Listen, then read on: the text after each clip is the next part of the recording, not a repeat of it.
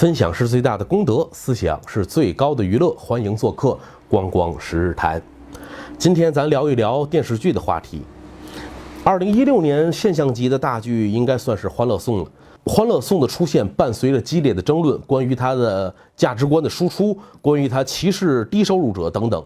实际在我来看啊，《欢乐颂》的主创团队还是修炼不够，艺术手法不够高明。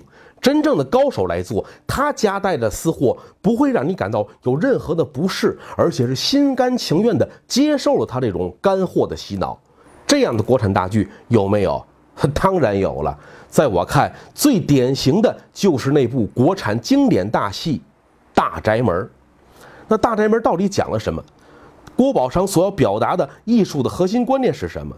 我今天分享的观点是，《大宅门》它就是一部公然宣扬。金钱至上，公然仇视普通人的电视剧，郭宝昌用大宅门实现了他一场四十年的变天梦，变什么天？变社会主义的天。为什么讲郭宝昌的大宅门是一次成功的夹带私货的营销？当然是由于他高超的艺术手法，故事讲得精彩，演员演得到位。特别是陈宝国老师塑造的白景琦这个角色，既是他个人艺术生涯的一个巅峰，也是中国电视剧史上不可缺少的一个艺术典型。白景琦这个人物，男女老少都喜欢。呃，提到白景琦这个人，您第一个想到的是什么？他最有代表性的，哎，对了，就是那个啊啪那个大脚丫子山人，嗯，牙都打掉了。哎呦，这拿大脚丫子扇人大嘴巴，哪有这么打人的？哎，这设计的这么一个不合常规的身体语言，赋予这个人物，就是昭示了这个人物不合俗流那种敢于叛逆的性格。男性观众为什么爱白景琦？因为白景琦聚合了男人全部的梦想：事业成功，美女环绕。铁骨铮铮，潇潇洒洒活过一活过一生。那么女性观众爱白景琦，爱什么？爱她的有情义、有担当。那一句“为了女人，我什么都值”。你为了个姚姐，你值吗？你值。为了女人干什么我都值。啊，他也确实如此啊！他为了娶杨九红，敢于在济南大街上和提督府的人刀枪相见；为了槐花蹲过国民党的大狱；为了最后抱狗的丫头李香秀，甚至把自己的儿子赶出家门，和全族父老反目。啊，这样的男人当然是让女人垂爱。那么白景琦这个人物，这一生活得这么洒脱，这么魂不吝，他的奥秘又在什么地方？实际说到底，还是咱今天网络上的那句流行语，叫“有钱任性，没钱认命”。只不过人家郭宝昌早在多少年前就明白了这句话，而且用艺术手法给您讲出来了。比如像白景琦这个人，他在衙门里当差，敢于戏耍连外的官员，不遵守官场的潜规则，那是他布置的这份差事吃，不以此为生啊。他为了抢杨九红，砸妓院，和济南提督府的人在当街开打，那是他那个堂姐是济南提督的儿媳妇，大家沾着亲，闹起来至多亲戚面子上不好看，不敢把他如之奈何。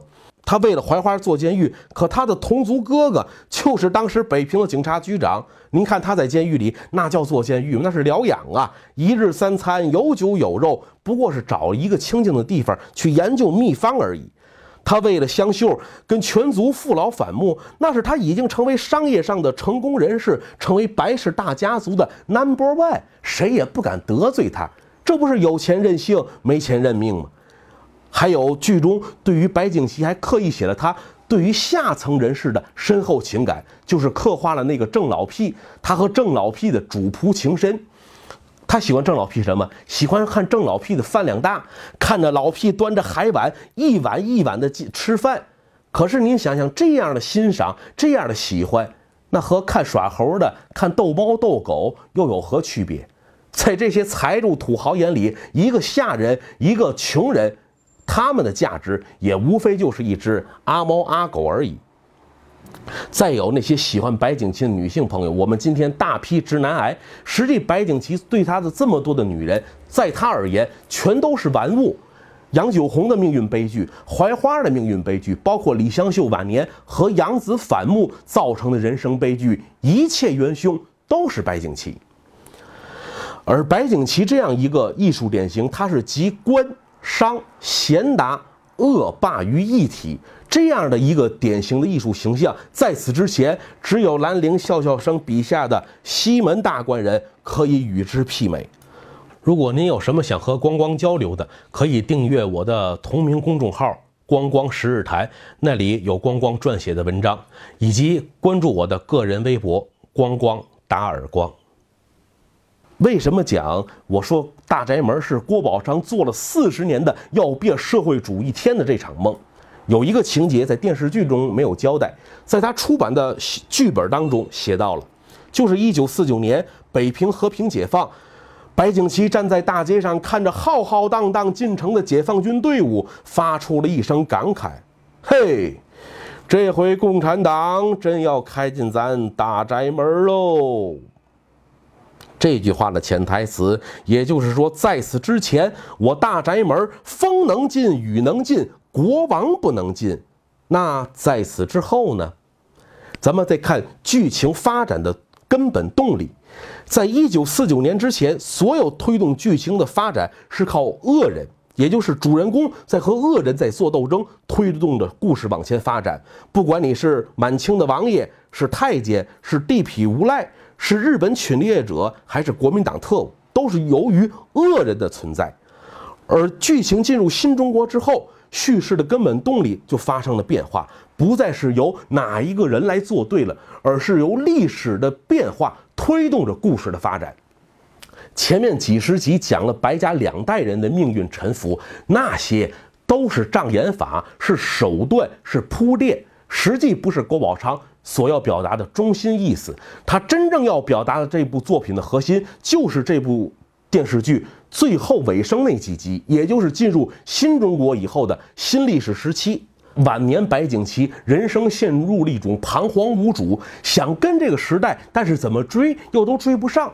您像描写白景琦听从李香秀的建议，说服了全族父老，主动参加公私合营，而且把家传秘方上交给国家。可依然没能改变他那个倒霉儿子被打成右派的一个结局。剧中最后几集出现了几个特写镜头，是给这个白家老号那块匾额的。啊，公私合营之后，工人们建新库房，把那块老匾扔在了地上，随人践踏。而且白景琦到了老铺，看到被摘下匾空空如也的那个位置，脑子里回想起他儿时的那个画面。他母亲二奶奶带着他当年去摘匾，让他给我念上面写的什么？百草亭白家老号，大声的念，百草亭白家老号。对，景琦，你给我记着，这块匾永远是咱白家的，不许落在别人手里。再大声，百草厅白家老号。对，这是咱们祖上传下来的一块宝。到什么时候都是咱白家的，人在匾在，永远不能落在别人的手里头。而这个时候，参加了公私合营，白家老号变成了国营的制药厂，这块老匾还是终究落到了别人的手里。有一个长镜头，白景琦失魂落魄地走在北京的大街上，内心表达出的情感是深深的自责，我没有完成我妈妈交给我的任务。这块老匾终究在我手里丢了，所以最后设计了一个很有意思的情节。他坚持用这块白家老号的老匾给自己做棺材盖板儿，这说明了什么？这是一种殉葬的精神，一种殉道的精神。白景琦所要训的，就是被赶下历史舞台的那个旧制度。还有像最后。白景琦晚年这些不孝儿孙为了争家产，你争我夺，死的死，疯的疯，这样一幕人间悲剧，在强调金钱至上、有钱通神的时代，并没有出现，而恰恰发生在新中国成立之后，强调劳动光荣、强调无产阶级至上的时代。这是一个非常荒诞的滑稽的一个艺术手法的处理。但是郭宝昌的匠心也恰恰在此，他要说明新制度、新中国从内到外摧毁了大宅门的一切。大宅门内部本来存在的诗书礼义、温柔敦厚，全都被新制度冲击的荡然无存。大宅门的开篇的片头有一个画面啊，一个年轻人跪在宅门门前。郭宝昌后来自己讲，那就是他自己，他也就是剧中李香秀抱养的那个养子李天翼的真实原型。他为什么要跪在宅门面前？郭宝昌的解释是请罪，向宅门请罪。宅门里边的世界才是人间的天堂。他觉得自己年轻时被骗了，他所年轻时追求的信仰、追求的主义，他认为全是骗人的幌子。新社会、新制度才是让他感到可怕的人间繁荣。家族叙事在文学艺术的创作上是一个传统的叙事手法，很早就有。比如说《红楼梦》，那就是最为典型的。可是怎么来看待这些大家族、旧家族呢？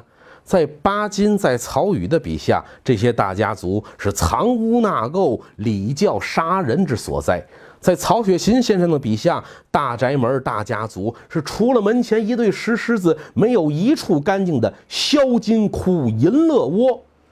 哈，为什么在郭宝昌眼中，大宅门会是这么美好的人间天堂呢？